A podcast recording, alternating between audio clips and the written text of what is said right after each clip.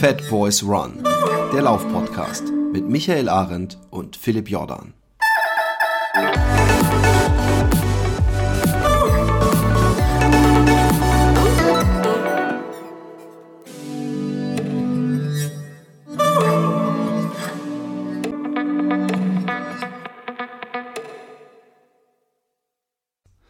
Herzlich willkommen bei Fat Boys Run. Wieder eine tolle Folge, weil ein toller Gast.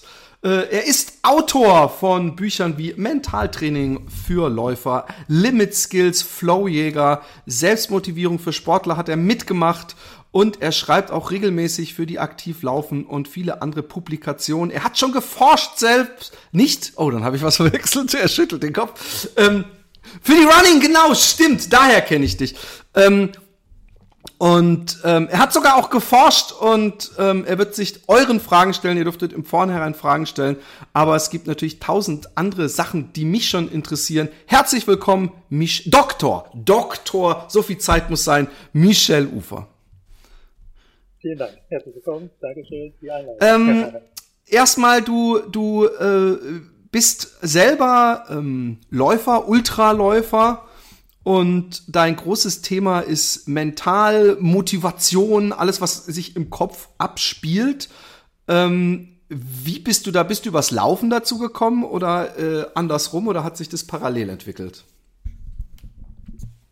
Mhm, also das Laufen ist eigentlich relativ spät erst so dazugekommen. Ich habe ähm, ähm, Sportwissenschaften und Psychologie studiert und äh, so von daher vom Berufswegen mich mit äh, ja, psychologischen Themen äh, eigentlich befasst. Äh, allerdings zunächst gar nicht unbedingt so im Sport, sondern ich war ähm, insbesondere in der Team- und Führungskräfteentwicklung in Unternehmen unterwegs und habe unter anderem auch wie in einer Hochschule mal gearbeitet, da ein paar Jahre, ein Curriculum entwickelt ähm, und da war Sport eigentlich ähm, mehr so Mittel zum Zweck. Also ich habe zum Beispiel mit Teilnehmern teilweise sogenannte Management-Outdoor-Trainings gemacht. Das heißt, sie sind bewusst raus in die Natur gegangen und äh, wir haben so konstruktive Grenzerfahrungen, die Leute ein bisschen an, an ihre Grenzen gebracht und das Ganze genutzt, um Teamentwicklungsprozesse zu initiieren oder auch zu beschleunigen.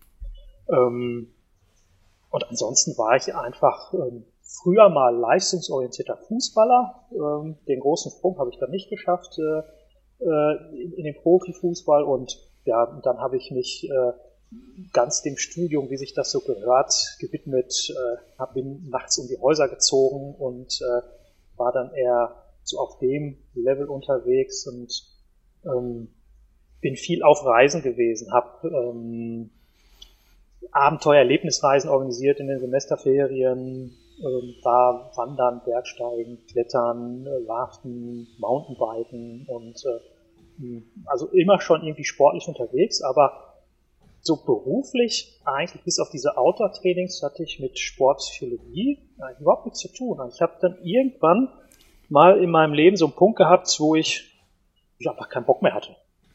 Ich hatte keinen Bock mehr auf diese, diese Geschichten, die ich da gemacht habe und habe mich dann gefragt, naja, wo, wo hüpft denn dein Herz eigentlich? wenn du jetzt so nachdenkst. Und äh, das ist eigentlich immer der Sport gewesen. Dann habe ich mal geschaut, okay, ähm, was gibt's denn so im Sport, im psychologischen Bereich? Ähm, wie sind die Leute so ausgebildet und, und was machen die denn so? Und ich habe dann bin ich festgestellt, naja, dass ich mit dem, was ich so an, an Fortbildung gemacht habe, Ausbildung und so weiter, ziemlich gut aufgestellt bin eigentlich. Und äh, ja, und bin dann im Prinzip so in, in, den Sportbereich reingeflutscht und dann zufällig auch noch zum, zum Läufer geworden und ja, jetzt lässt sich das einfach auch ganz schön miteinander verbinden. Also ich kann wunderbar an mir selbst Sachen ausprobieren, äh, die ich anderen Leuten vermittel. Äh, dadurch, dass ich äh, jetzt auch irgendwie hin und wieder verschiedenen Medien schreibe, kommen dann Leute auf mich zu und das auch machen, auch ausprobieren und ja, so vernetzen sich ganz schön verschiedene Dinge mittlerweile. Das ist ähm, interessant, weil, weil du hast gesagt, du kannst Sachen an dir selber ausprobieren. Ich habe mir gedacht, ähm, der, äh, dieser Bereich ist ja ein bisschen ein vernachlässigter Bereich ähm, oder äh, zumindest ähm, beschäftigen sich, glaube ich, die Sportler fast äh, zu 99 Prozent mit Ernährung, mit Trainingsplänen Und äh, dabei beschäftigt uns andauernd der sogenannte innere Schweinehund. Nun bist du äh, äh, ein Experte auf diesem Gebiet. Ähm, wenn äh, mein Podcast-Kollege und Trainer, also der, der wo es in erster Linie ums Körperliche oder eigentlich nur ums Körperliche geht, ähm, mal bei einem Lauf versagt, dann äh, kann das einfach ein schlechter Tag gewesen sein, körperlich, das kennen wir alle. Der Magen spielte nicht mit oder sowas. Hast du, bist du nicht unter einer Art Fluch, dass du nie aus Bockgründen einen DNF dir auf die, also dass du praktisch denkst, scheiße, hey, ich habe noch 50 Kilometer vor mir, aber wenn ich jetzt, äh, wenn ich jetzt aussteige, dann, dann nimmt mich ja keiner mehr ernst. Ist das ein Ding, was dir manchmal hm. durch, durch den Kopf geht? Ja, da bin ich aber auch tiefenentspannt. Also ähm, ist gut für sich klar zu haben, dass man auch nur Mensch ist. Und äh, was habe ich teilweise bei Veranstaltungen auch geflucht und äh, war zum Beispiel mal in äh, äh, am Polarkreis in Skandinavien beim, beim äh, Eisultralauf. Ja, das war für mich eine Katastrophe. Also ich liebe ja eigentlich eher so wärmere Gefilde und das war für mich dann wirklich eine knüppelharte Grenzerfahrung. Ähm, wir hatten Schneeschuhe dabei, klar, es war irgendwie im Februar dieser Lauf und vom Rennveranstalter wurde gesagt, ja, pass auf Leute, Schneeschuhe, Schneeschuhe sind Pflichtausrüstung, müsst ihr dabei haben, aber die werdet ihr irgendwie in drei bis vier Prozent der Zeit maximal brauchen. Meistens ist der Schnee so hart gefroren, da könnt ihr auch normal laufen. Was habe ich gemacht? Ich habe mir Schneeschuhe bestellt, ähm, die kosten irgendwie 300, 400 Euro. Da dachte ich mir, boah, ist echt viel Geld für so ein paar Schneeschuhe habe mir dann noch so ein paar billige bestellt für 19 Euro und die saßen, lagen dann zu Hause da und ich habe zu meiner Frau gesagt, ja, gesagt, ja, guck mal, jetzt haben wir die beiden Dinger, wir brauchen sie doch fast eh nicht, ähm, welche soll ich mitnehmen? Dann sagte sie, nimm die guten mit, weil wenn, dann wirst du die brauchen und ich habe dann gesagt, komm, für die zwei, drei, vier Prozent der Zeit, nee, ich nehme die billigen, das wird zu viel Geld. Hab die teuren wieder zurückgeschickt, was ist passiert vor Ort? Ähm, das Wetter war atypisch ähm, warm, es gab extrem viel Schnee, der war total weich und wir sind in äh, 97 Prozent der Zeit mit Schneeschuhen unterwegs gewesen. Und äh, ich hatte diese Gurkenteile an den Füßen und die haben mir echt die Nerven geraubt und ich habe geflucht, äh, ich bin permanent nur eingebrochen und die Dinger fielen mir von den Füßen. Ähm, boah, da habe ich gedacht, äh, so eine Scheiße, was machst du hier eigentlich? Und äh, so ein Mist, ich habe da echt wie so ein Teufelchen nur rumgeflucht. Und irgendwann macht es dann aber auf meinem Kopf Klick. Da dachte ich mir, okay, cool, was würdest du jetzt jemandem empfehlen, wenn er, in so einer Wobei natürlich Ärzte die schlechtesten Patienten sind, sagt man immer, ne? Ja, ja, klar. Also, wie gesagt, äh, pff, äh, Familientherapeuten haben auch genau, Stress genau, in der genau. Ja, ist alles ist so normal. Und äh, so habe ich dann auch da äh, irgendwie mein, mit mir da meinen mein Kampf gehabt und habe dann aber überlegt, okay, jetzt bist du hier, hast das für dich selber so entschieden, hast einen Fehler gemacht mit der Ausrüstung, dann rennt dann noch ein Kumpel von dir, dieser Assi, immer an dir vorbei, der geht nur, ist damit schneller als du, wie du versuchst zu rennen das ist ein ganz lieber netter Kerl. Wir sind äh, gut befreundet, aber das hat mich total gewurmt. Und dann entstanden halt so Dinge in meiner Birne, okay, dann ist das jetzt ja hier ein geiles Lernfeld. Was willst du denn jetzt lernen? Was willst du hier rausziehen? Und da sind verschiedene Dinge dann hochgepoppt. Okay, eine Schwäche von dir ist, du kannst nicht gehen. Also bei solchen Rennen muss man halt immer mal auch irgendwie leider ein paar Meter oder Kilometer gehen. Das kannst du aber nicht. Du bist dann immer unheimlich langsam. Und ich habe mir Vorbilder gesucht. Ich habe sie dann während des Wettkampfs imitiert, dann hineinversetzt und so weiter. Also ganz viele Techniken angewandt. Ähm, ja, und plötzlich konnte ich dann genauso schnell gehen irgendwann wie dieser Kollege. Und ich habe das dann tatsächlich für mich so weit getrieben, dass ich bei der letzten Etappe, die war über 100 oder 80 Kilometer, weiß ich nicht, habe ich gesagt, weißt du was, das war hier deine Lernsession, dieses Gehen für dich zu kultivieren diese ganze lange Etappe, du scheißt was drauf, wie schnell du bist, du gehst sie einfach nur. Das aber richtig gut. Ja, und das habe ich gemacht. Die Leute sind am Start alle wie bekloppt losgeschossen. Ich bin gegangen, war letzter.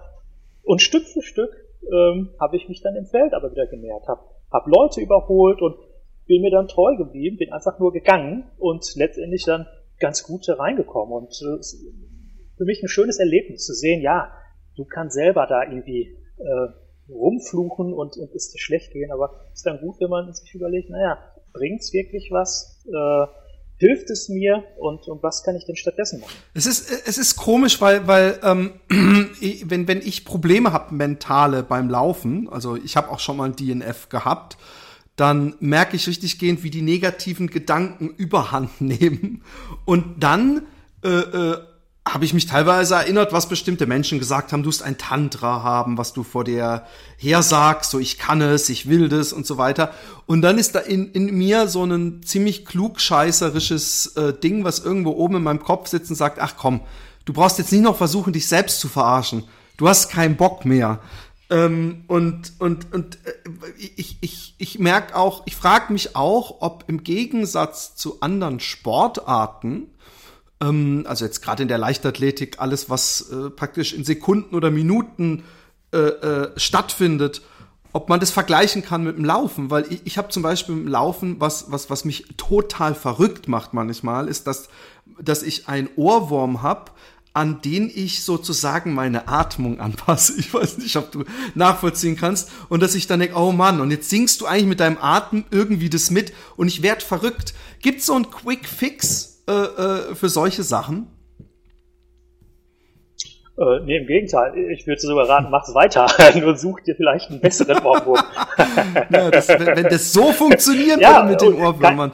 Aber äh, also ja, Musik ist ja total mächtig. Ja, je nachdem, was wir für Musik hören, jetzt auch außerhalb des Laufens, kann uns in unterschiedliche emotionale äh, Stimmung versetzen. Das können wir intelligent nutzen. Und so gibt's dann Leute, Pfiffige, auch was ist im Hochleistungssport, äh, die sich systematisch eine bestimmte ja. Playlist anlegen. Und das habe ich teilweise auch bei Läufen gemacht. Ich habe bestimmte, bestimmte Songs, die ein, die erinnern mich daran, wie ich äh, also sich herausfordernde Ziele erreiche, andere machen einfach gute Laune oder, oder entspannen mich, das kann man ja systematisch nutzen. Wunderbar. Wenn dir dann aber was in, in, in, in, im Kopf landet, wo du gerade gar keinen Bock drauf hast, dann macht es vielleicht Sinn, für sich so eine, so eine innere Bremse oder was auch immer zu haben, zu sagen, okay, wenn das Ding kommt, stopp, äh, ich tausche das aus gegen etwas anderes, was für mich jetzt vielleicht zieldienlicher ist. Aber den Eindruck hattest du gerade nicht unbedingt nee. gemacht, hast du davon erzählt hast. Von daher, und auch das mit der Atmung zu, zu rhythmisieren, wegen meiner sogar auch mit der Schrittfrequenz, äh, wunderbar. Ähm, passt doch. Außer, dass ich äh, äh, nah am Rande des Wahnsinns manchmal bin und mich frage, ob ich total bescheuert bin. ähm, aber gut, das, das sind Sachen, die, die, die, äh, ähm, inwieweit äh, gibt's denn gerade im Ultralauf weiß man ja, dass das äh, nicht umsonst selbst im Marathon äh, wird dazu geraten, sich bestimmte äh, äh Zeiten auf den Arm zu schreiben und gewisse äh, Punkte und und Zwischenzeiten, weil man sonst ähm, es nicht schafft äh, äh, zu rechnen mehr in, in, in dem Moment, weil man äh, äh, das Hirn so wenig durchblutet ist. Gibt es diesbezüglich da wissenschaftliche äh, Herangehensweisen? Äh, nee, ich würde aber auch eher darauf hinweisen, dass wir alle unterschiedlich sind. Wir ticken unterschiedlich und haben unterschiedliche Strategien. Was jetzt für den einen super gut funktioniert, das mag den anderen in den Wahnsinn treiben. So wie zum Beispiel deine Geschichte äh, mit dem Ohrwurm. Es gibt Leute, die haben jetzt vielleicht nicht unbedingt so einen Draht zum Musikalischen. da wäre wär so ein Tipp mit, ja, such dir eine Playlist aus, vielleicht kontraproduktiv. Die wollen einfach nur Ruhe haben. Äh, einem anderen würde, was weiß ich, eine Zeit auf dem Arm gekritzelt vielleicht äh, Druck machen. Also ähm, da bin ich kein Freund oder Kandidat, äh, jetzt irgendwie so global Ratschläge zu geben, die für, für alle Leute in jeder Situation funktionieren. Okay, nee, das ist ja völlig, völlig okay. Ähm, jetzt gibt's äh, äh viele Leute, die einen Trainer haben, Trainingsplänen folgen, sich überwachen lassen. Ähm, arbeitest du auch mit Sportlern ähm, individuell zusammen? Es klingt äh, deine letzte Aussage ein bisschen in die Richtung. Und ähm, ja, wie, wie muss man sich das vorstellen? Ist das dann ein, eine einmalige, also ich sag jetzt mal Pep Talk? Oder ist es wirklich eine Trainingsbegleitung? Kann man, kann man das Hirn trainieren, so wie, wie man auch den Körper auf eine lange Laufleistung trainieren kann? Ja, natürlich. Das kommt dann wieder auf den Bedarf an. Womöglich gibt es Situationen, wo jemand einfach punktuell Unterstützung braucht.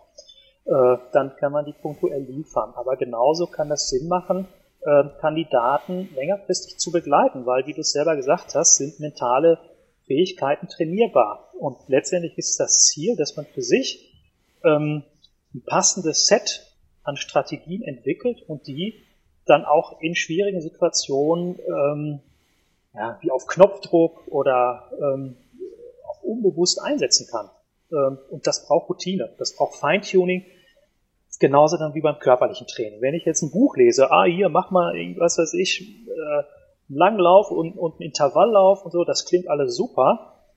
Aber wenn du es nicht machst, davon wirst du noch lange nicht trainiert. Du musst wirklich die Dinge anwenden, üben und dann siehst du auch wie beim physischen Training, dass es, dass vielleicht nicht jeder Trainingsplan perfekt auf dich passt. Du passt diesen Plan an, passt Strategien an und so ist es mit einem Mentaltraining eigentlich auch. Also ist in meinen Augen eine, wenn es gut gemacht ist, eine sehr individuelle Arbeit. Jetzt, äh, bevor wir komplett hängen bleiben auf deiner äh, Profession, möchte ich noch mal kurz einen, einen äh, Ausflug machen in dein läuferisches Leben, weil du bist ja Läufer und wenn man äh, Ultras läuft und viel läuft, dann muss man das mit Leidenschaft machen. Das wird niemand machen, weil er denkt, in dem äh, Feld gibt's ganz besonders viele Kunden oder sowas.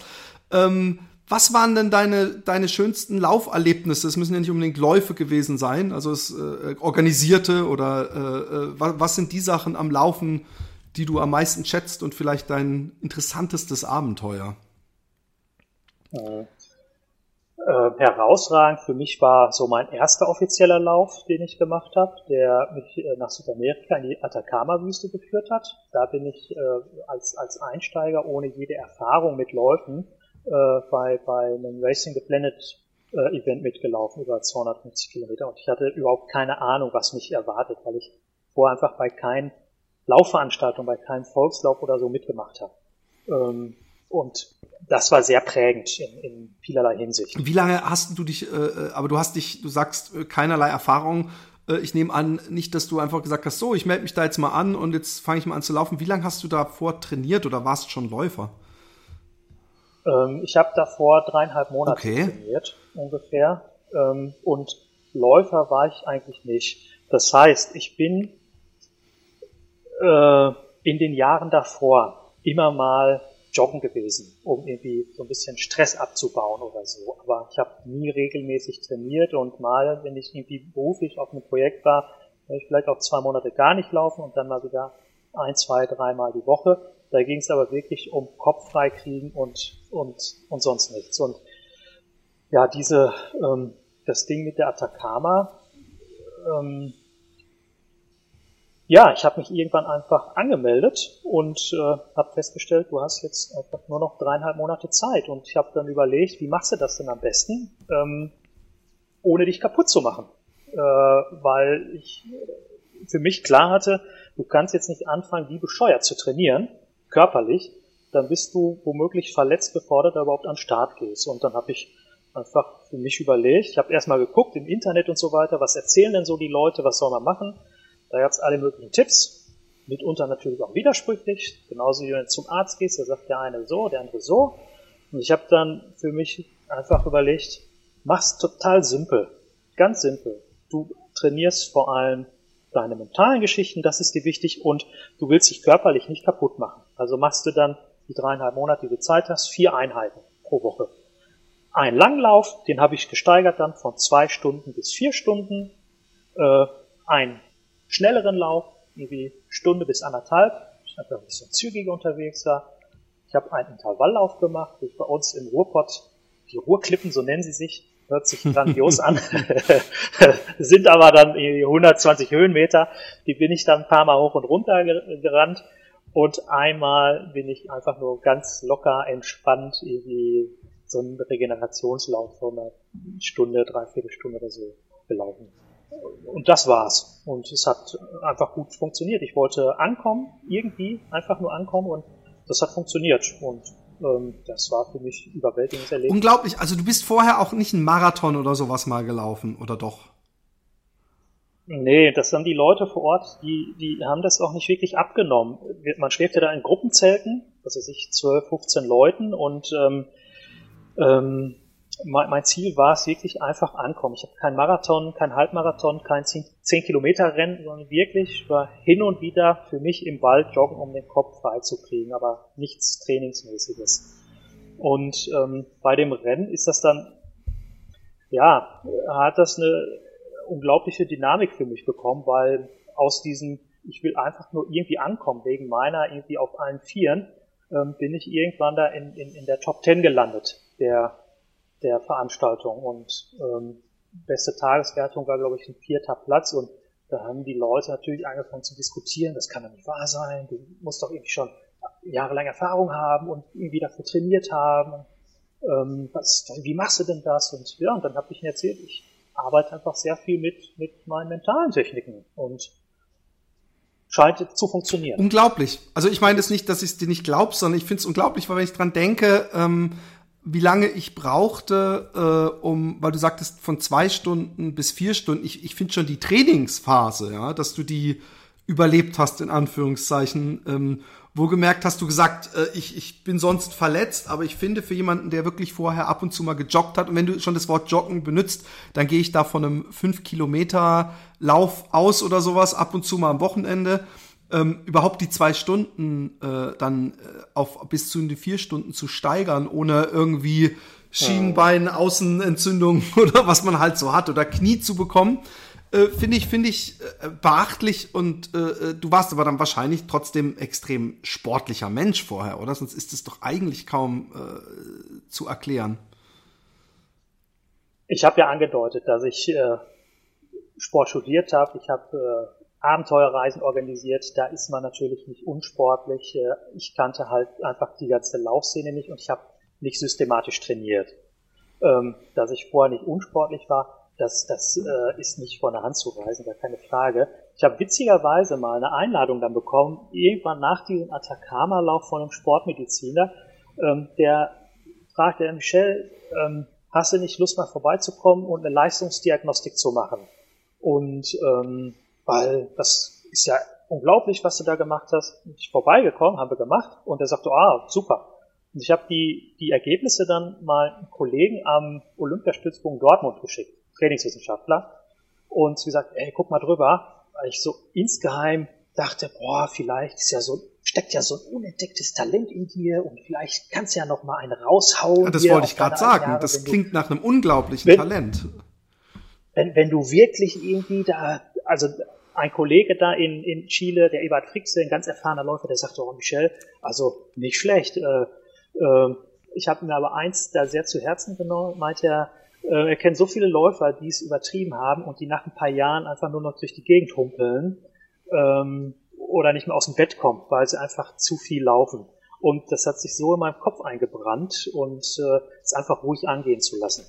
Aber jetzt zurück zu dieser Diagnostik, dann hat der, hat der Trainingswissenschaftler irgendwann angerufen und sagt, ja, Michelle, Ergebnisse sind da und ja, ist ja ganz toll, aber die sind auch nicht besser als äh, von meinen Ringern. und als ich das gehört habe, dachte ich erst, oh, wie, auch nicht besser als Ringer? Doch kein unentdecktes Talent, scheiße. Und dann, der zweite Gedanke war aber, nee, ist doch eigentlich geil. Genau richtig. Äh, weil so hätte jetzt irgendwie jeder denkt, ah, der Ufer, der hat dann, was weiß ich, einen besonderen, was weiß ich, Arteriendurchschnitt oder weiß oder super Mitochondrien und weiß der Kuckuck. Dem ist aber nicht so. Dann könnte ja tatsächlich was dran sein, dass es sich lohnt, mit mentalen Prozessen zu beschäftigen. Ein Bereich, der total vernachlässigt wird. Äh, ist es, ist es vielleicht, weil, ist es vielleicht, ähm, weil, weil äh, in mir kommt dann sofort der Gedanke auf, naja, äh, mentale Prozesse. Ähm, ich habe auch manchmal Bock, äh, ich weiß nur, als ich zum Beispiel äh, das erste Mal meine 250 Monatskilometer schlagen wollte und, und äh, da war ich mental aber sowas von stark und sehr oft äh, bei mir ist es dann immer so, der Unterrücken, Hexenschuss und so, macht mir dann irgendwas einen Strich durch die Rechnung. Ähm, und ich frage mich, ist vielleicht äh, außer dem äh, äh, inneren Schweinehund, weil das denken wahrscheinlich die meisten Menschen, äh, wenn es um, um deine Profession geht, dass es praktisch geht, den inneren Schweinehund zu, zu äh, schlagen, äh, sich, sich äh, positiv aufzustellen. Ist es vielleicht auch eine Sache, die ins Psychosomatische geht, also ins, äh, nicht Psychosomatische, oder doch, ich weiß nicht, äh, ins, in, in den Placebo-Effekt, äh, sprich, dass vielleicht diese, diese körperlichen Sachen, die du da abrufen konntest. Äh, Gerade jetzt vor dem Hintergrund, dass du auch nur ein äh, Durchschnittssportler äh, bist, also jetzt kein Übertalent, äh, ähm, da, dass einem äh, die Sachen ermöglichen, die eigentlich die körperlichen Voraussetzungen ohne diese mentalen Geschichten gar nicht gegeben hätten. Also so wie, wie zum Beispiel Menschen in, in, ich weiß nicht, ob du der Death Grip ein, ein Begriff ist. Ich habe mal, äh, es gibt so eine Geschichte, da ist ein, ein äh, äh, Flugzeug irgendwie aufgegangen und der äh, Co-Pilot ist, äh, wollte die Tür zu machen, ist rausgeschleudert worden und der Pilot, der andere ist dann mit eisigen Temperaturen noch irgendwie die halbe Stunde bis zum nächsten Flughafen und erst da hat man gemerkt, dass der Co-Pilot, übrigens, ich, ich möchte keine Garantie nehmen, dass diese Geschichte stimmt, sie wurde mir mal zugetragen, aber dass der Co-Pilot draußen sich an einer, äh, so, so halb am Flügel, es war so ein Doppeldecker-Ding, festgehalten hat und dass man ihn, äh, dass er, er lebte noch und alles, aber er konnte den Griff nicht lösen und man musste wirklich mit hartem Gerät daran. Das sagt uns, äh, dass, äh, weil ich könnte jetzt an der Reckstange versuchen, eine Weile zu hängen, da würde da nichts, äh, äh, da würde ich irgendwann runterfallen als hartes Gerät und da müsste man mir nicht helfen. Wie weit glaubst du, ist da, sind da Prozesse möglich, die den Körper zu, zu anderen Sachen befähigen, außer dass es, dass man nicht einknickt psychisch? Ja, auf jeden Fall. Ich bin aber prinzipiell jetzt auch nicht der, der Kandidat, der den Leuten eintrichtert, ey, hier mit äh, mentalen Training äh, werdet ihr alle die super Killerläufer und Sportler und so weiter, sondern ähm, ich glaube, es, eine, es ist ähm, gut, wenn man, ähm, ich habe es jetzt in, in dem neuen Buch Grenzkompetenz genannt. Also es ist vielleicht gar nicht sinnvoll, immer nur irgendwie, ja, weiter pushen und Willenskraft und äh, ich schaffe das oder wie auch immer äh, trötet und macht, sondern ganz bewusst guckt und überlegt, ähm, was kann ich, was ist auch sinnvoll vor dem Hintergrund meiner, meines Lebenskontextes und äh, wie gehe ich da mit meinen Ressourcen vernünftig um? Also wie viel, wie viel Grenzerfahrung und so weiter äh, ist für mich eigentlich stimmig? Ich bekomme überraschend häufig Anfragen äh, zu Coachings, da geht es zunächst um Motivationsthema. Ähm, ja, wie kann ich mich denn mehr motivieren und, oh, und hier hänge ich gerade ein bisschen so weiter und äh, wir, wir sind dann ganz schnell äh, äh, erweitern wir die Perspektive und plötzlich geht es gar nicht mehr nur um den Sport, sondern, ah, guck mal, Arbeit ist auch ein ganz gewichtiger Teil des Lebens. Der kostet auch Kraft. Und äh, dann gibt's noch Familie, womöglich gibt's auch noch andere Hobbys, Freundeskreis und so weiter. Ähm, wie kriege ich das alles vernünftig zusammen? Und äh, wenn ich im, im Job, was weiß ich, eine Dreischicht, ein Dreischicht äh, äh, Arbeitstag habe oder, oder im Dreischichtbetrieb unterwegs bin, körperlich stark arbeite, kann ich denn dann tatsächlich genauso fleißig trainieren wie ein Sportstudent, der sich jetzt auf irgendeinen Ultramarathon vorbereitet.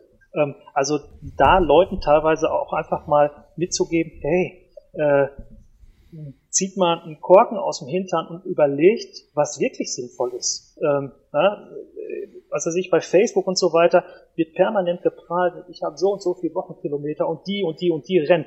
Das ist alles schön und gut. Ähm, aber ist das auch, dass es zu einem selber wirklich passt? äh, ist eine Frage, die vielleicht manchmal ganz, ganz interessant äh, oder wertvoll wäre, sich zu stellen. Ähm, sehr gut. Also ja, ich, ich finde es einen, einen ehrlichen Ansatz auch ein bisschen und kein äh, alles andere hat teilweise sowas Quacksalberisches, als man sagt, hey, ich äh, kommt zu mir und ihr werdet zu Supermännern. Ähm, wir haben eine Menge Fragen und äh, ich, ich, ich halte mir lieber noch ein bisschen am Ende äh, Luft, um, um noch eigene Fragen zu stellen und will die, die äh, Hörer jetzt mal äh, vorlassen, weil die mir auch einige Fragen vorwegnehmen und das finde ich in dem Fall sehr fein. Äh, Patricia Hagarten schreibt, der schlimmste Feind meine Motiva meiner Motivation sind immer die Selbstzweifel. Plötzlich ist man sich fast sicher, dass man das geplante Ziel gar nicht schaffen kann, dass man nicht, äh, nicht stark, talentiert oder manchmal klug genug ist, seine Ziele zu erreichen. Dann ist die Kraft, die man aufbringen muss, um trotzdem weiterzumachen, manchmal sehr groß. Woher kommt manchmal solch, woher kommen manchmal solche Momente Tage? Gibt es Tipps, sich gegen zu starke Selbstzweifel resistenter zu machen? Ähm, warte mal, ich mache das jetzt mal wie bei so einem Verkaufssender. ja, meine, meine, warte mal, kann ich das hier runter? Meine, was, meine, mein Kristallkugel, die frage ich jetzt mal. Und Patricia? Sie muss erst mal, 10 Euro Energieausgleich. Ja. wir bauen jetzt mal eine, eine gute Verbindung hier auf und dann guck mal, was die Kugel so sagt. ich find's ähm, gut. Die Krux ist, es ist echt schwierig äh, so mit Ferndiagnose. Ja. Äh, ich habe es ja vorhin schon mal gesagt, also ich bekomme auch echt häufig Anfragen von der Presse, ja, hier irgendwie die zentralen Tipps und so weiter. Ich kann sie leider nicht geben. Ich weiß es nicht. Aber wir können zum Beispiel, um zurückzukommen, natürlich schauen, äh, was könnten denn vielleicht die Ursachen sein für diese Selbstzweifel? Also wenn sie regelmäßig kommen. Äh, wo entstehen denn diese Gedanken? Wann genau? Äh, Im Kopf, im Körper gibt es Gefühle dazu? Was haben sie vielleicht für eine Genese? Äh, wie könnte man sie dann auflösen? Wir könnten auch überlegen, ähm, okay, wenn solche Momente kommen, die wir dann vielleicht dann einfach unangenehm finden, die uns hinderlich sind, was würden wir denn stattdessen gern erleben? Denken. Ganz banale, einfache Strategie. Wenn so ein Selbstzweifel kommt, so wie wir das gerade mit deiner, mit deiner super Ohrwurm gemacht haben, für sich ganz bewusst so einen Cut machen, wenn ich dann für mich herausgefunden oder definiert habe, in solchen Situationen möchte ich stattdessen selbstbewusst mich fühlen, äh, Vorfreude haben, was auch immer. Also das lässt sich im Rahmen eines mentalen Trainingsprozesses sehr detailliert entwickeln. Dann kann ich für mich aus, aus diesen Hinweisen oder aus diesen, ich sag mal, Prozesszielen, die eine Antwort darauf geben, was wir erleben wollen, äh, was wir spüren wollen, wie wir etwas machen oder meistern wollen, kann ich mir Dinge rausziehen. Vielleicht kann ich mich regelmäßig daran erinnern, hey, es gab doch diese, diese, jene, welche Situation im, in der Vergangenheit, wo ich äh, eine Herausforderung wunderbar gemeistert habe. Äh, wenn es darum geht, sich einfach äh, stark zu fühlen, gab es in der Vergangenheit Situationen garantiert, wo das der Fall gewesen ist und sich in solche Situationen wieder hineinversetzen. Ähm, das kann man sehr raffiniert äh, ja aufsetzen, entwickeln, dass irgendwann, wann immer Trigger einer Situation ähm, vorhanden sind, die diese Selbstzweifel Prinzip aktiviert haben, ähm, dass die dann statt der Selbstzweifel die anderen Gefühle, Prozesse, inneren Bilder und so weiter aktivieren. Ähm, ist ein bisschen Übungssache, ein bisschen Trainingssache. Deshalb spricht man halt auch von mentalen Training. Sehr gut. Ähm, Gabi Mollard oder Mollard, ich weiß es nicht. Ich finde Michels Bücher sehr spannend und habe eine Frage zu den Limit Skills. Zwei Spitzensportler beschreiben überzeugend, wie sie bei ihren riskanten Unternehmungen im Flow sind. Ich hätte eher gedacht, dass es beim Ski Freeriding und schwerstem Mountainbiking um Adrenalinkicks durch hohes Risiko geht. Hat sich Michel mit solchen Adrenalinkicks beschäftigt? Sieht er das als einen Zustand, als einen Flow an oder gehört das in die Panikzone? Ähm, also das ist ja in den Limit Skills eigentlich auch ganz gut rübergekommen, dass die Kandidaten relativ wenig davon halten, über ihre Grenzen zu gehen. Äh, sprich in die sogenannte Panikzone. Ähm, was aus der Forschung auch bekannt ist, dass sich Flow in einem bestimmten Kanal einstellt, wo das Stresslevel auf einem mittleren Niveau ist. Zu wenig Stress oder nennen wir es Aktivierung äh, ja, da sind wir nicht genug beansprucht und da können unsere Gedanken abschweifen. Zu viel Stress, zu schwierig wegen meiner Panikzone, äh, fangen wir an, uns Sorgen zu machen und wegen meiner Bewegung bewusst regulieren zu wollen, äh, ist auch Flow hinderlich. Also ist so ein mittleres Level optimal. Die Sportler, von denen Gabi gesprochen hat, ähm, die machen vor allem eigentlich eins. Ähm, Sie gehen kontrollierte Risiken ein. Ähm, das, was für uns, für Außenstehende womöglich äh, wie der totale lebensmüde Wahnsinn aussieht, äh, ja, sind Profisportler. Die machen das tagtäglich. Es gibt Restrisiken, gar keine Frage. Aber äh, wenn man sie fragt, oder der Harald Philipp, Mountainbiker, der spricht in, in seinem Kapitel auch davon, hey, wenn es mir irgendwo zu gefährlich wird, da steige ich ab von meinem Fahrrad. Mein Leben ist mir doch viel zu wichtig. Äh, Lorraine beschreibt das ähnlich. Also wir machen alle Fehler, aber ähm, sie achtet wirklich darauf, äh, Risiken möglichst zu minimieren. Also von daher Adrenalinkick äh, eher wahrscheinlich in der Achterbahn. Und äh, wobei natürlich Adrenalin nicht schlecht ist, äh, dadurch werden wir leistungsfähiger, aufmerksamer, aber ähm, es ist in dem Fall kein Selbstzweck. Okay, Sandra Borowski äh, fragt, meine größte Angst, eine erneute langwierige Verletzung. Wie trickse ich da meinen Kopf aus und genieße nur? Wahrscheinlich auch nicht so global beantwortbar, aber wer weiß. Warte mal, ich frage wieder mal eine Kugel. ich hasse schon. Kein Sport, kein Sport gute, mehr machen. Gute Antwort. äh, ja, ich ich weiß nicht, was für eine Verletzung davor war, wie der Heilungsprozess gelaufen ist, äh, was da für Gedanken immer mitgeschwungen sind. Das wäre interessant mal zu schauen und äh, wie aktuell die Genese ist. Äh, wenn physiologisch alles klar ist, ja, dann können wir Stück für Stück wieder uns rantasten und dann das ist im Rahmen von mentalen Trainingsprozessen wirklich ganz essentiell, dass wir uns mit, mit sogenannten Prozesszielen auseinandersetzen. Also wirklich immer die Frage, wie möchten wir etwas erleben? Äh, wie gestalten? Und wenn jetzt Sandra dann sagt, ja, äh, wie kann ich da mehr äh, ähm, äh, oder entspannter oder irgendwie meinen Kopf austricksen, was würde das denn bedeuten, Kopf austricksen? Also wie wäre das, wenn der Kopf ausgetrickst ist? Was würde der Kopf denn dann denken? Wie würde es sich anfühlen, wenn der Kopf in Anführungsstrichen. Ob das nun wirklich austricksen, ob das so, so sinnvoll ist, äh, weiß ich nicht, weil äh, de, diese Angst hat ja erstmal eine Funktion. Man könnte sie sich zum Partner machen, zum Verbündeten und dann weiterschauen. Also äh, da siehst du wieder, es ist echt total individuell und da muss man wirklich genau gucken. Äh, was hat es womöglich für eine Geschichte? Was gibt's für Ressourcen? Wie ist, wie ist äh, aktuell die Genese? Und, und da kann man dann ansetzen und weiterschauen. Ähm, Ansonsten würde ich sagen, äh, mit Michelle ein Bier trinken gehen und gemeinsam die Glaskugel bezahlen. Genau. Ich habe ne, die nächste Frage ist eine, die mich sehr interessiert. Ich weiß nicht, ob es da vielleicht sogar irgendwelche wissenschaftlich empirischen Untersuchungen gibt. Äh, Matthias Knoll fragt: Ich werde oft genau vor einem geplanten Wettkampf krank. Ohne Wettkampf nicht, bilde ich mir ein. Liegt es am Training oder kann es reine Kopfsache sein?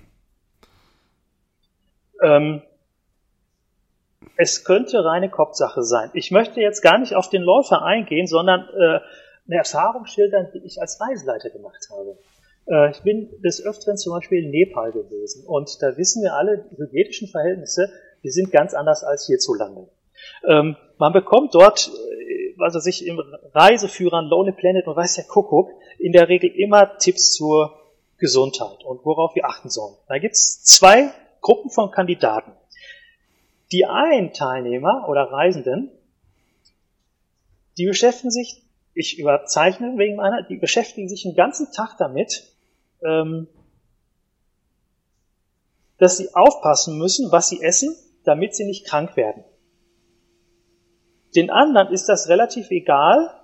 Sie essen einfach, was so da ist und gut ist.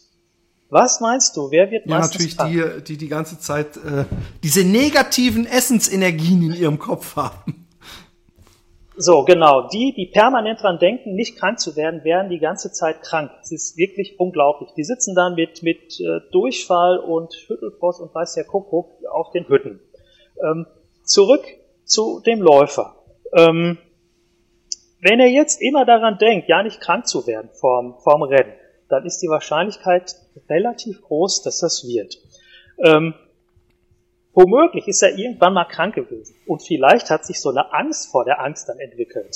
Könnte man schauen, wie man die aufbrechen kann, könnte aber auch überlegen, hey, wenn doch diese, dieses Gefühl von Krankheit oder was auch immer immer nur dann kommt, wenn es um Rennen geht und nie, wenn es äh, um was weiß ich, einen Gruppenlauf geht. Angenommen, diese Krankheit oder wie auch immer man es nennen mag, ist so eine Botschaft aus dem Unterbewusstsein, die dem Kollegen was Positives oder was Wichtiges mitteilen wollte. Was könnte das sein? Wäre ja interessant, mal nachzugehen, dieser Frage. Ja. Ja, äh, äh, äh, ja, ich, ich hätte da vielleicht eine Antwort, aber das muss er natürlich sich selber beantworten. Äh, Marius B. stellt die mit Abstand komischste Frage. Ich weiß nicht mal, ob es eine Frage ist oder ob es sich einfach ein bisschen auf die Schulter klopfen möchte. Woher kommt meine gefühlt unstillbare Motivation, Sport zu treiben, zu laufen? Es kommt nicht selten vor, dass ich mich an Pausentagen schlecht fühle, weil ich nichts mache. Oder ich muss mich zumindest stark zurückhalten. Gibt es einen Weg, die Motivation aufrecht zu erhalten? Was ein bisschen widersprüchlich ist, aber die ganze Sache mal, ah, genau aber die ganze Sache mal wieder etwas lockerer oder unverbissener zu sehen. Ja, ich, ich, äh, ich weiß nicht, ob er, den, ob, ob er, wenn er so unstillbare Motivation hat, ob er dann dich fragen sollte oder nicht vielleicht zu irgendeinem so Miesepeter gehen sollte, der ihm das verbockt. Aber ich weiß nicht, möchtest du dazu was sagen? Ja, also es wäre geil, wenn er mir verraten würde, wie er das hinkriegt, immer so unstillbar äh, motiviert zu sein. Da würde ich mir gerne. Also das war ich übrigens sehr lange. Ich war es die letzten, also bis vor einem Jahr fast äh, äh die ganze. Äh, oh, das, das kommt perfekt. Ich lese einfach die nächste Frage vor von der Eva Kaplan. Die schreibt: Mentaler Tiefpunkt nach dem Erreichen eines großen Laufzieles gibt es ein Run Burnout. Und ich muss sagen, äh, äh ich ich äh, ich bin hab vor fünf Jahren angefangen zu laufen, um, um jetzt mal ne, ein persönliches Beispiel äh, äh, mitzubringen.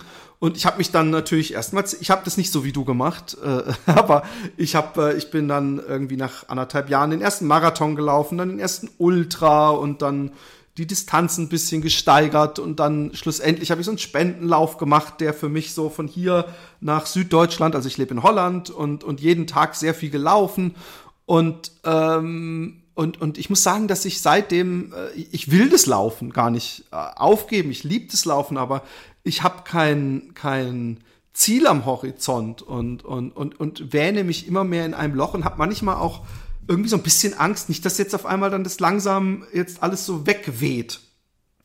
Was würdest du mir dann sagen? Weil da müssen wir nicht die Glaskugel rausholen, sondern dann kannst du mir direkt in die Augen gucken und deine mentalen Fähigkeiten anschmeißen. Ja, äh, also ich laufe momentan auch total wenig. Und äh, das darf man normalerweise wahrscheinlich gar kaum, kaum verraten, aber ich denke mir, wenn es momentan so ist, dann ist es momentan so. Also ich, äh, es ist vielleicht sogar ganz gut. Ich, ich beneide einerseits viele Menschen, wenn sie so mit im Laufen so das Hobby gefunden haben. Also ein, ein ganz wichtiges Element ihrer Identifikation.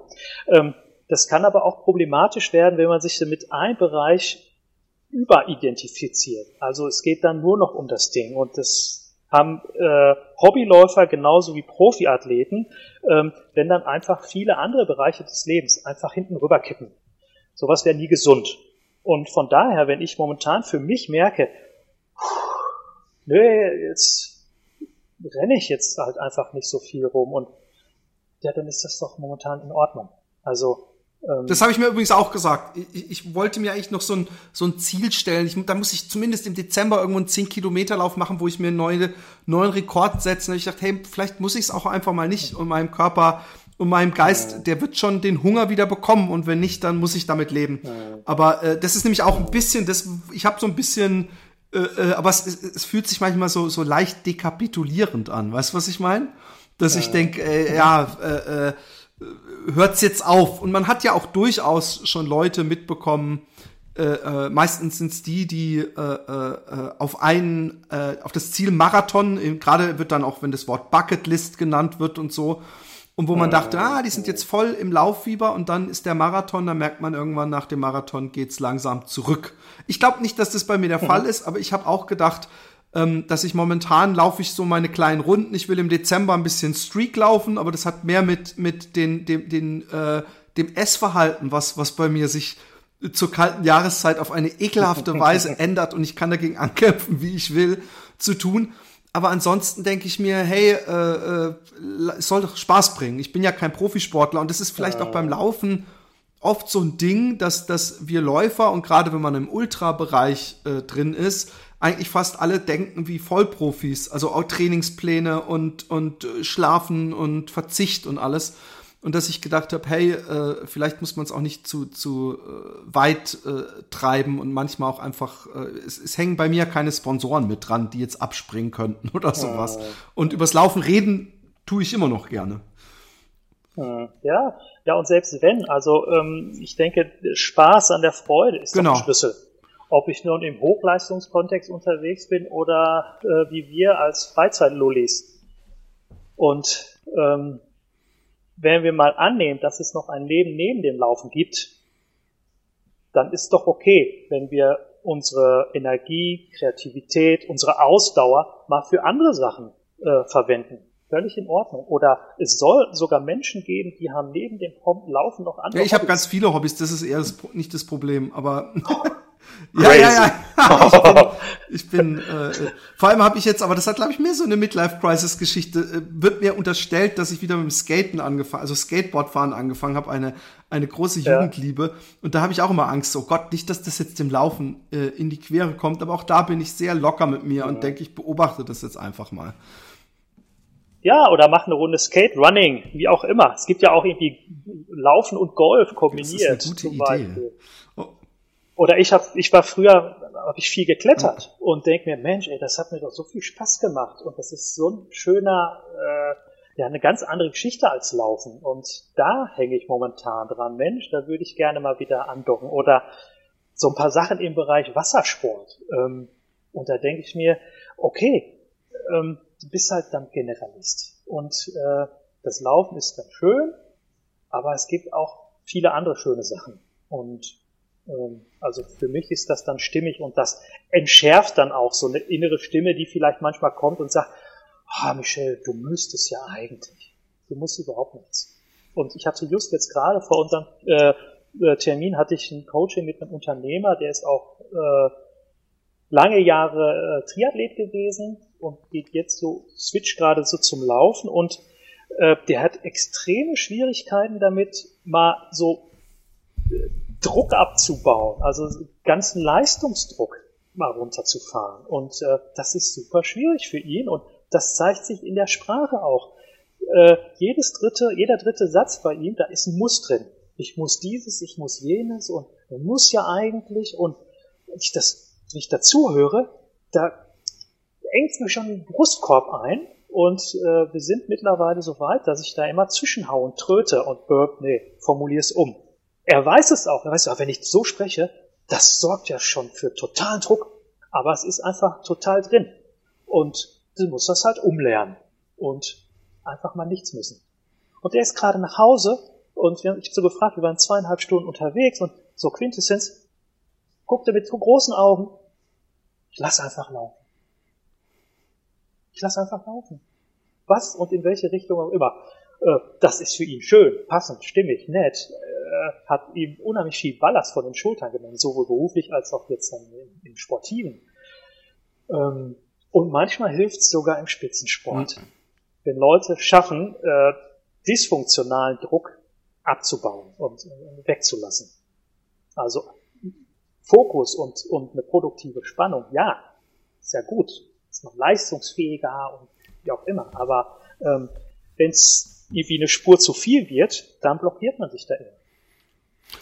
Die letzte Frage hat mir mein Podcast-Kollege Michael Arendt, seines Zeichens äh, sehr erfolgreicher auch äh, äh, Ultraläufer und Trainer, äh, noch schnell zugeschanzt. Ähm, ich würde nur gerne mal wissen, also ich weiß gar nicht, ob ich die jetzt so, ich, ich, ich das ist so ein bisschen äh, formuliert, ob es zu dem Thema Mentaltraining und Leistungssport auch gute Studien gibt, die die Wirksamkeit von verschiedenen Techniken belegen oder ob das grundsätzlich aus der Psychologie kommt und, er macht in Anführungszeichen, nur Best Practice ist.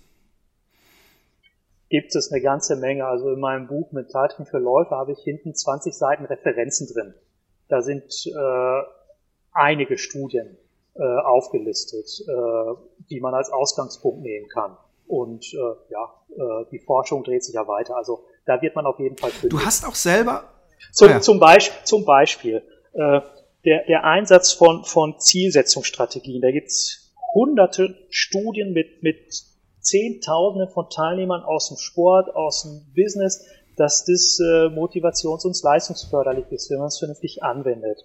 Äh, Selbstgesprächsregulation ebenfalls. Äh, die Arbeit mit inneren Bildern. Also da gibt's eine ganze Menge. Äh, da muss man halt ein bisschen gucken. Und ähm, ja, und wahrscheinlich nicht wird man weniger fündig in, in so Ratgebern, die die Titel tragen, das Geheimnis der besonders erfolgreichen Menschen oder wie auch immer, sondern da würde ich dann eher, ja, wie soll ich es nennen? Ich glaube, du, du verstehst, ja. was ich meine. Ähm, also der, der, der Michael also ist, ist jemand, der vor allem auch, auch äh, äh sein äh, äh, seine Trainerarbeit sehr wissenschaftlich angeht und auch wissenschaftlich mhm. für ihn nicht immer dasselbe ist. Also er guckt sich die Studien dann schon an mhm. und, und von wem mhm. und wie und überhaupt wurden die gemacht und, und deswegen mhm. hat er wahrscheinlich die Frage gestellt, um sich da auch äh, äh, schlau zu machen. Aber du meintest, die, die Quellen, äh, die, die Quellenangabe in äh, deinem Buch äh, hinten drin äh, würde ihn in die richtige Richtung lenken. Ja, definitiv. Also sowohl im Mentaltraining für Läufer als im Flowjäger. Äh, da gibt's auch irgendwie 200 Artikel und, und, äh, und Bücher zu, die ich äh, für, für das Buch äh, zusammengetragen habe. Ähm, ich denke, da lohnt es sich, wenn man, wenn man so ein bisschen jenseits von Kü äh, Küchenpsychologie gucken will und, und da eintauchen möchte, auf jeden Fall. Ansonsten kann er mich gerne auch mal kontaktieren wir können zusammenschauen, was ihn genau interessiert. Super, dann gebe ich das weiter. Hey, äh, Michelle, ähm, vielleicht möchtest du noch ein bisschen was sagen. Komm, noch, noch, du bist äh, ja, sehr äh, vertreten äh, in den Buchhandlungen. Arbeitest du gerade noch an einem neuen Buch oder möchtest du dein letztes Buch äh, noch mal äh, hier zum Besten geben? Äh, was, was steht an mhm. für die Michelle Ufer-Fans? Ja, äh, ja, ich äh, arbeite an mehreren Sachen. Es gibt noch ein Buch über Flow, das kommt Anfang nächsten Jahres raus. Äh, es, ich wurde angefragt, ein Buch über Sportpsychologie unter extremen Bedingungen zu machen, englischsprachigen Bereich, aber es ist ein wissenschaftliches Buch. Michael. ähm, mein Buch Mentaltraining für Läufer kommt jetzt im März ähm, auf Englisch raus, äh, geht dann also international an den Start und freue ich mich total drüber, ähm, denn das schaffen relativ wenige Ratgeber aus dem deutschen, aus dem deutschsprachigen Raum. Und ähm, ja, das, ähm, da fiebere ich dem schon entgegen und werde das mit so einer kleinen Tour auch begleiten so ein bisschen durch die Welt tingeln. Limit Skills ist im Prinzip ganz frisch rausgekommen und ähm, es geht deutlich über den Laufsport hinaus. Ich habe da zwar Kandidaten drin wie Florian Reus, 24-Stunden-Lauf-Weltmeister, Clemens Wittig, zigfacher äh, Senioren-Weltmeister, Rekordhalter, super spannend. Äh, wir haben einige Ultramarathonläufer, Wüstenläufer, die aber vor allem in ihrer Funktion als Manager auch zu Wort kommen oder in der, in der Mischung Sportler, Manager. Ähm, da sind Apnoe, Taucher, Sternekoch, Kabarettistin, Topmanager, äh, Mountainbiker, Freeride Ski, Läuferin dabei, Segler, Unternehmer. Also ein total breiter Mix an Menschen und ich habe sie eingeladen, weil ich ähm, in den letzten Jahren immer wieder von Leuten oder auch in Facebook und so weiter und Instagram permanent so zugedödelt mich gefühlt habe mit Motivation. Oh ja, aber hallo, hey, du brauchst mir nicht so lang sehen. Ich kann sie nicht mehr sehen. Diese JPEGs, wo man irgend so einen Glaub, Sonnenuntergang ich, sieht und dann kommt da irgend so ein, ja. Ja, und, und so ein paar gibt es, was was ich denke immer positiv. Wenn du willst, kannst du alles erreichen und ah, der Kopf siegt über den Körper und äh, äh, aufgeben ist keine Option und weiß der Geier. Es gibt Tonnen von diesen Dingern. Und ich habe mir die jetzt jahrelang angeguckt und dachte mir, hey Leute, stimmt das denn wirklich? Also es mag ja auf den ersten, im ersten Moment ganz, ganz nett klingen, aber was steckt wirklich dahin? Oftmals ein sehr destruktiver Umgang mit sich selbst und ein, ein, ein Machbarkeitswahn, ähm, also der, der nicht gut ist. Sowohl dann auf individueller Ebene und wir sind dann vielleicht auch Spiegel ja. eines größeren Ganzen, einer Gesellschaft. Und ähm, ich glaube, dass, dass viele dieser Sprüche ähm, ja einfach wirklich gefährlich sind. Und ähm, um den Bogen zum Laufsport wieder zu bekommen, erstaunlich viele Läufer sind noch regelmäßig verletzt. Mindestens ein, zwei Mal im Jahr. Und Laufen ist kein Risikosport. Äh, Laufen ist kein Kontaktsport. Wie kommt das, dass so viele Läufer überraschend häufig verletzt sind? Und da war mein Gedanke, da müssen sie, oder das ist zumindest eine Vermutung gewesen, vielleicht einen nicht allzu günstigen Umgang mit ihren eigenen Grenzen pflegen. Mhm. Und so bin ich dann zu diesem Buch gekommen und gesagt, ey, gibt es eigentlich andere Leute, die diese ganzen Motivationssprüche kritisch sehen und macht das überhaupt Sinn mit hier, reiß deine Grenzen ein, es gibt keine Grenzen und, und was ich gerade so aufgelistet habe und erstaunlicherweise spiegeln oder bestätigen die Gäste aus dem Buch, und das sind überwiegend wirklich High-Performer und echte Grenzgänger, äh, ähm, ja, dass, dass, dass diese ganzen Sprüche und so weiter Quatsch sind und gefährlich. Und mhm. das fand ich eigentlich ganz schön. Ich bin da nicht alleine und äh, ja, und habe dann das Buch kombiniert mit so ein paar Tipps und Strategien. Ja, wie kann man denn sowas wie Grenzkompetenz für sich entwickeln? Wie können wir unsere Grenzen gehen, unsere Leistung steigern. Und jetzt kommt aber das Entscheidende, ohne uns dafür oder später kaputt zu machen. Weil jetzt irgendwie voll ein raushauen, beruflich, einmal die Karriereleiter raufzusprinten, ist ja ganz schön, aber ich möchte ja vielleicht auch dann noch ein paar Jahre später gesund sein und nicht im Burnout oder einer Erschöpfungsdepression. Ja. Als Läufer äh, ist doch schön, wenn man auch irgendwie nach zehn Jahren oder 20 oder 30 Jahren seinem, seinem Laufsport noch wunderbar nachgehen kann. Und da hat mich der Eberhard ja in diesem Wüstenrennen direkt aufgebracht und sagte, Michel, lass bitte langsam angehen. Und ähm, ja, das Buch lädt einfach ein, da für sich so ein bisschen auf Spurensuche zu gehen. Wie kann ich, wie kann ich besser werden, aber gleichzeitig auch äh, das in, in einem gesunden Maß und Rahmen. Das, das ist so momentan, was mich büchermäßig umtreibt. Sehr interessant, sehr interessant.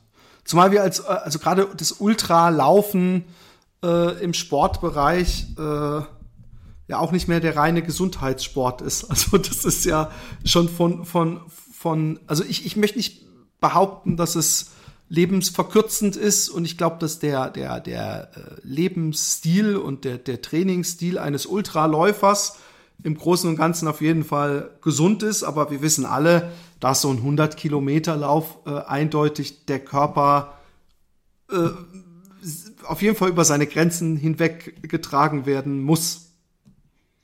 Definitiv, aber da ist zum Beispiel die, ähm, die Alexandra Meissner, die auch in dem Limit Skills Buch vertreten ist, ist Ärztin und äh, Weltrekordhalterin im 20-fach Ironman. Oh ja. Oh, ähm, oh Mann. Und, und das ist ja schon mal eine Hausnummer. Und äh, wir haben auch ein dreieinhalbstündiges Interview geführt, das war sehr schön. Und äh, die hat zum Beispiel auch gesagt, die hat angefangen mit dem Ausdauersport. Da hat sie irgendwie gesagt, ja, ich muss doch mal einen Marathon machen. Ich muss mal einen Marathon machen. Dann irgendwann ging es auch los mit, ja, Trainingspläne. Dann hingen sie vor diesen Trainingsplänen und was ist passiert? So ähnlich wie bei mir in meiner Geschichte, die ich jetzt natürlich nur ganz abgekürzt erzählt habe. Die hat gar nichts gemacht.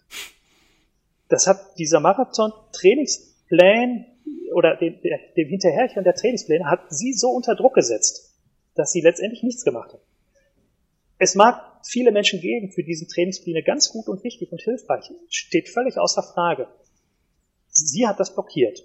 Und sie hat dann einen Weg gewählt für sich, der, der zu ihr einfach passt. Sie ist in die Praxis geradelt, ist zurückgelaufen und ist am Wochenende mal hier oder dahin, also völlig jenseits von Trainingsplänen. Und wenn sie heute gefragt wird, ja, aber was sie da machen, 20-fach Ironman oder so, das ist doch wirklich nicht gesund für den Körper. Sagt sie, da haben Sie vollkommen recht. Aber wissen Sie was? Die Zeit zwischen diesen ja. 20 Ironman, die lebe ich sowas von gesund. Was ist jetzt schlimmer? Das ganze Jahr über ungesund ja, zu leben, auf der Couch zu hängen, irgendwie zu viel zu essen und so weiter. Oder so 20-fach Ironman, weiß nicht, da ist man dann zwei Wochen oder was unterwegs oder, oder zehn das, Tage oder was. immer wieder, dass selbst, also ich, ich kriege das ja auch oft genug zu hören, so ey, das kann ja nicht gesund sein. Und mein Nachbar hat mich mal von einem 100 Kilometer Lauf gewarnt, weil er hat da bei irgendeinem Lauf hier ist einer tot umgefallen, es war nur ein 17 Kilometer Lauf und sei vorsichtig. Und ich merke doch, es ist alles immer im Auge des Betrachters, weil auch mich immer wieder Sachen völlig für mich unfassbar sind. Und ein 20-man, 20-facher Ironman ist für mich so weit vom Vorstellbaren, mhm. äh, dass ich, äh, ja. Mhm.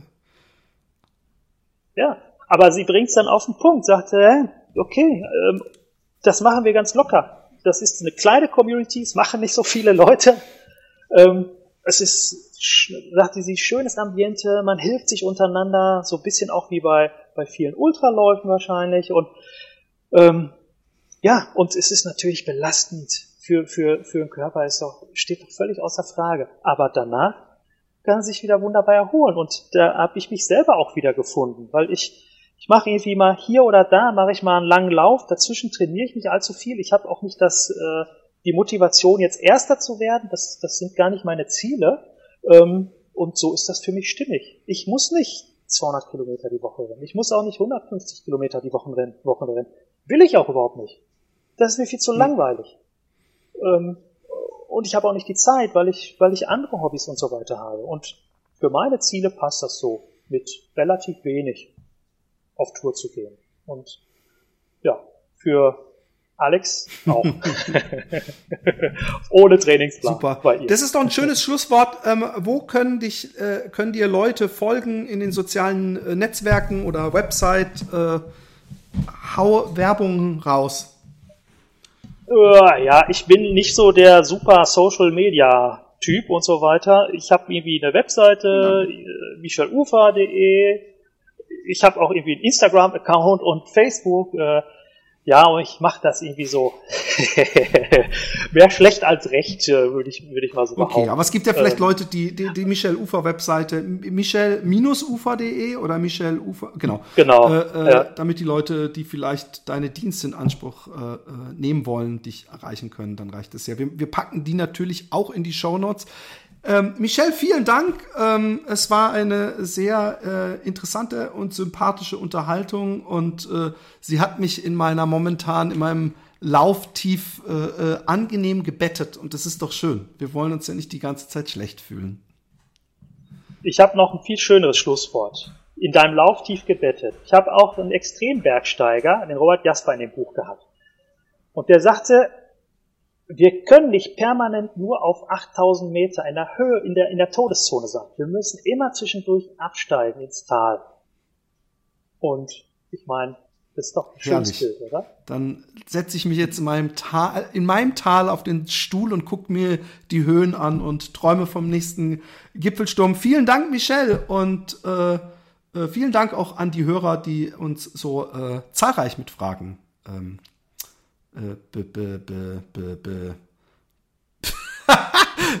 versorgt haben. Da hilft auch kein Mentaltrainer. Tschüss. ja, danke dir.